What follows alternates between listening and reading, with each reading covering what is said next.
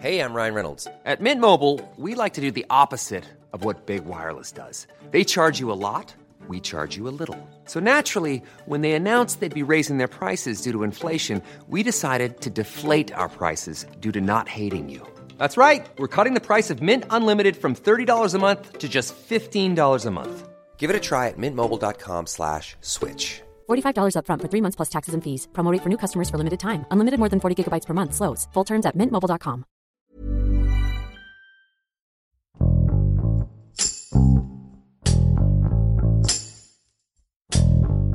México es uno de los países con mayor biodiversidad a escala mundial, pero el tráfico de fauna silvestre está poniendo en riesgo las poblaciones de muchas especies endémicas del país, como es el caso del pez totuaba en el Golfo de California.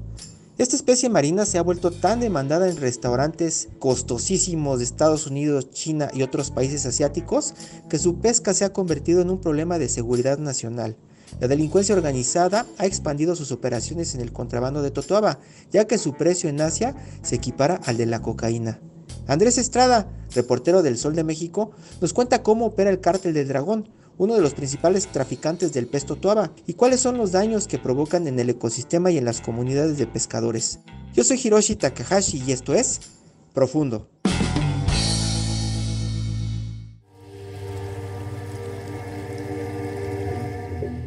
Alto Golfo de California es una de las zonas pesqueras más importantes de México. Sus comunidades del Golfo de Santa Clara, Sonora y San Felipe, Baja California, son pueblos que nacieron de la pesca. Su economía depende de la misma, aparte del turismo. La actividad pesquera está dirigida a cerca de 70 especies, donde se utilizan varias técnicas de pesca como chinchorros de línea, redes agalleras, cimbras y más, para aprovechar especies como el camarón azul, almeja, mejillón, curvinas, sierra, entre otros, muchos de los cuales terminan los mercados de mariscos del país, entre ellos los de la Ciudad de México.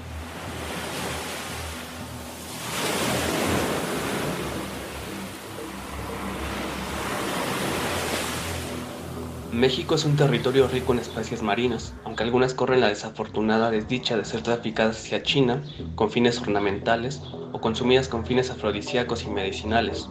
Algunos ejemplos son el pepino de mar, la aleta de tiburón, el caballito de mar y el buche o vejiga natatoria de la totuaba. A esta se le conoce como la cocaína del mar, ya que alcanza valores superiores al de la misma droga. Tan solo un kilogramo de buche en México tiene un costo de 5 mil dólares, pero al llegar a Asia alcanza los 60 mil dólares para ser consumido por las élites chinas en sopa o ser enmarcado para demostrar su símbolo de poder, aunque a raíz de la COVID-19 su precio disminuyó a 3 mil dólares. La totaba es un pez endémico del Alto Golfo de California, que se ubica en el polígono del Golfo de Santa Clara y San Felipe, y llega a medir hasta un poco más de metro y medio. Su pesca está prohibida, ya que se encuentra bajo la protección de la norma oficial mexicana 059 por ser una especie en peligro de extinción. Para contar un poco de su historia, de cómo comenzó el tráfico, remontémonos a la relación de los chinos con la totoaba, que surgió hace un siglo en 1920, con la fundación del barrio La Chinesca en Mexicali, Baja California, cuando una empresa contrató a ciudadanos chinos para construir un sistema de riego. A su llegada descubrieron el parecido de la totoaba con la baba, Corvina amarilla oriental, especie amenazada en China, y comenzó la pesca masiva de los habitantes locales, pero solo vendían la vejiga natatoria y desechaban el resto de las playas. Así fue como iniciaron las rutas de comercio hacia Caléxico y el barrio chino de San Francisco, Estados Unidos, y después los chinos llegaron para extraerla y se involucraron como intermediarios y llevarla a China. Esto detonó una sobreexplotación. En 1975 se declaró al pez en peligro de extinción y se prohibió su pesca. Sin embargo, esto no ha sido impedimento para ser traficada por una estructura ecocriminal a la que le nombramos el cártel del dragón.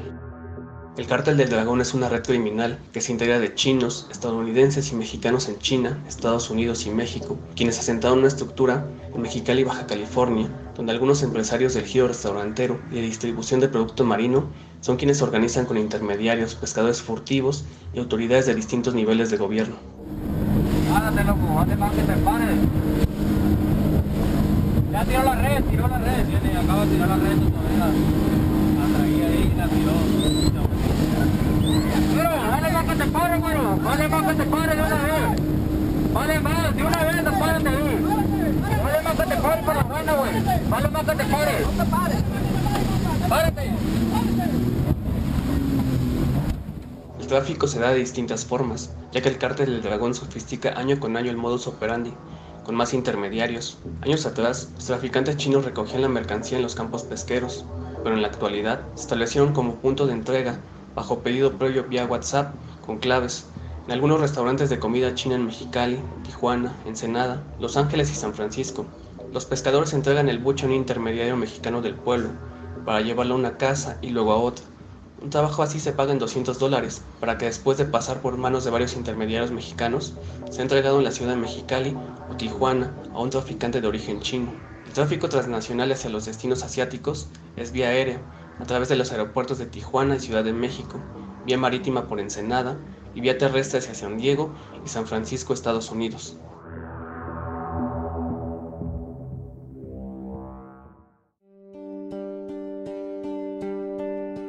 En el caso de la pesca furtiva de la totoaba, no solo afecta a esta especie, sino a la vaquita marina, también amenazada, que a la fecha existen menos de 10 cetáceos endémicos del Alto Golfo de California, según el Comité Internacional para la Recuperación de la Vaquita, y es que quedan atrapadas en las redes pesqueras totoaveras. A esto se suma que los impactos que ha habido en los pueblos pesqueros, a raíz del tráfico, es que se instala un clima de violencia y pesca indiscriminada a los ojos de autoridades, quienes han recibido órdenes desde oficinas centrales para no detener la pesca furtiva, lo que ha llevado a una pax mafiosa.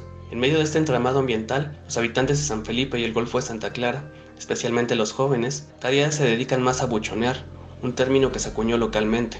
Buchonear la llaman al tráfico de buche totuaba y los lujos que de ellos se desprenden, como dinero en efectivo, camionetas del año, ropas de marcas de lujo y celulares de alta gama. El gobierno mexicano ha sido rebasado en este tema una investigación del colectivo Nahuales, del cual formó parte, en alianza con Diálogo Chino, MX, la organización editorial mexicana y Conectas, detectó que de los 42 expedientes abiertos durante el periodo de 2012 a febrero de 2021, no se refleja un solo golpe contra las cabezas del cártel del dragón, solo hay dos sentencias condenatorias, es decir, un índice de efectividad del 4.7%, de acuerdo con varias solicitudes de información obtenidas por transparencia de la Profepa y la Fiscalía General de la República. En estos expedientes, la autoridad pidió 23 reparaciones de daño ocasionados a esta especie y su hábitat, tasados por 61 millones de pesos, de los cuales solo dos sentencias se resolvieron a favor de la autoridad, mientras el resto continúa en trámite. Además, las valoraciones económicas del daño no concuerdan en contraste con los volúmenes decomisados. Además, esta investigación del colectivo Nahuales encontró que los trabajos coordinados con China y Estados Unidos están detenidos desde 2017 Informes internos de la Secretaría de Relaciones Exteriores indican que la propuesta de México, titulada Proyecto de Términos de Referencia del Grupo de Contacto Trilateral sobre la aplicación de la ley, se encuentra en proceso de revisión por parte de los gobiernos de esos países. El oficio especifica que el memorándum continúa revisándose en Beijing, por lo que están promoviendo una segunda reunión trilateral con el fin de intercambiar datos de inteligencia.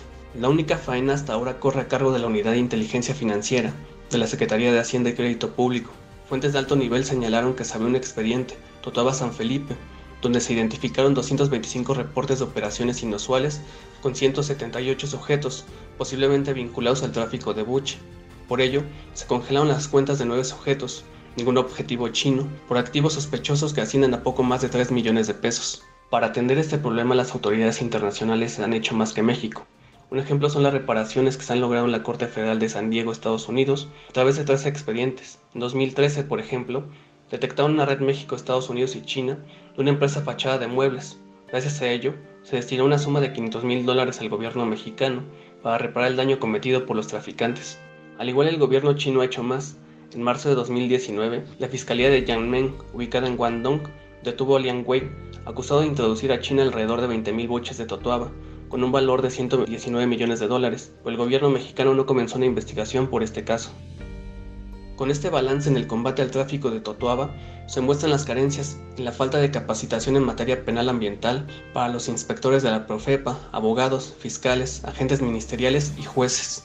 La Profepa se encuentra amordazada en este delito al no tener facultades legales de investigación en los artículos de su reglamento interior, por lo que no pueden hacer trabajos de inteligencia y tampoco detenciones. Asimismo, agentes de la dependencia han sido objeto de agresiones y amenazas.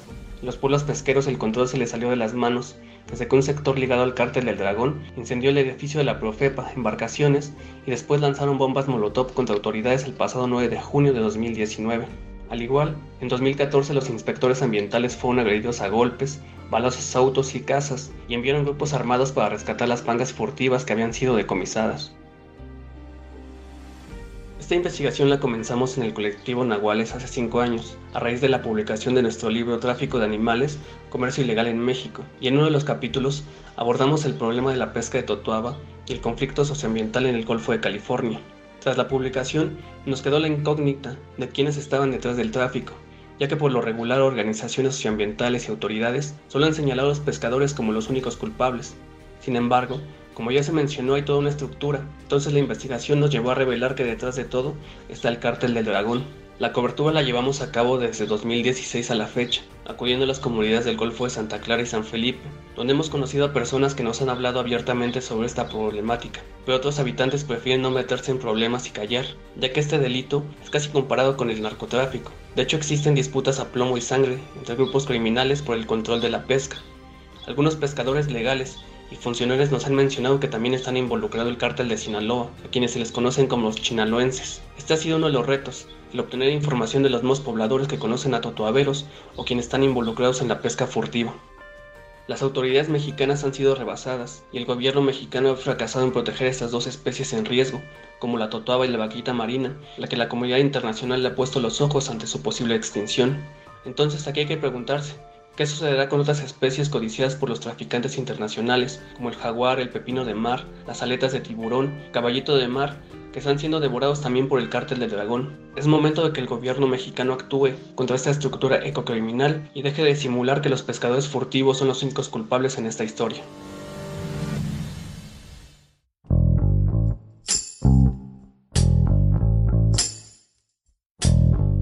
Escuchamos a Andrés Estrada, desde la Ciudad de México, quien nos cuenta por qué los delitos ambientales, como la pesca furtiva, siguen aumentando a pesar de que las especies estén bajo protección ante el peligro de extinción. Existen sanciones por la captura del pez totoaba que van de los 4.000 a los 4.481.000 pesos. Incluso pueden alcanzar penas por hasta 12 años de prisión quienes pesquen esta especie. Sin embargo, las instituciones encargadas de condenar estos crímenes, como la Procuraduría Federal de Protección al Ambiente, han sufrido recortes de presupuesto que limitan sus acciones.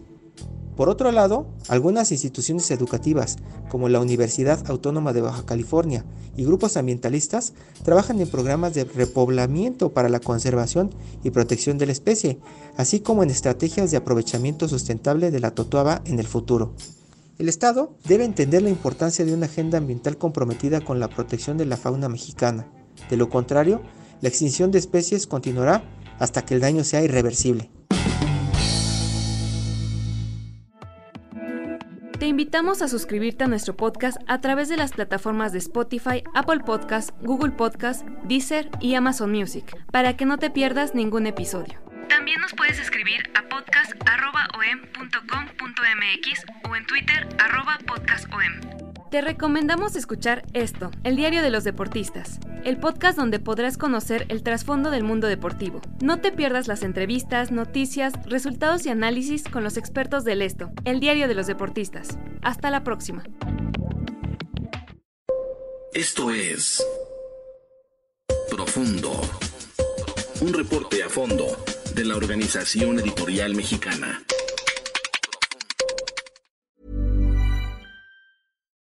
Would you like to look five years younger? In a clinical study, people that had volume added with Juvederm Voluma XC in the cheeks perceived themselves as looking five years younger at six months after treatment. Look younger, feel like you. Add volume for lift and contour in the cheeks with Juvederm Voluma XC. Reverse signs of aging by adding volume to smooth laugh lines with Juvederm Volure XC. For important safety information and to find a licensed specialist, visit juvederm.com. That's J U V E D E R M.com. Not for people with severe allergic reactions, allergies to lidocaine, or the proteins used in Juvederm. Common side effects include injection site redness, swelling, pain, tenderness, firmness, lumps, bumps, bruising, discoloration, or itching. There's a risk of unintentional injection into a blood vessel, which can cause vision abnormalities, blindness, stroke, temporary scabs, or scarring. Talk to a licensed specialist to find out if it's right for you.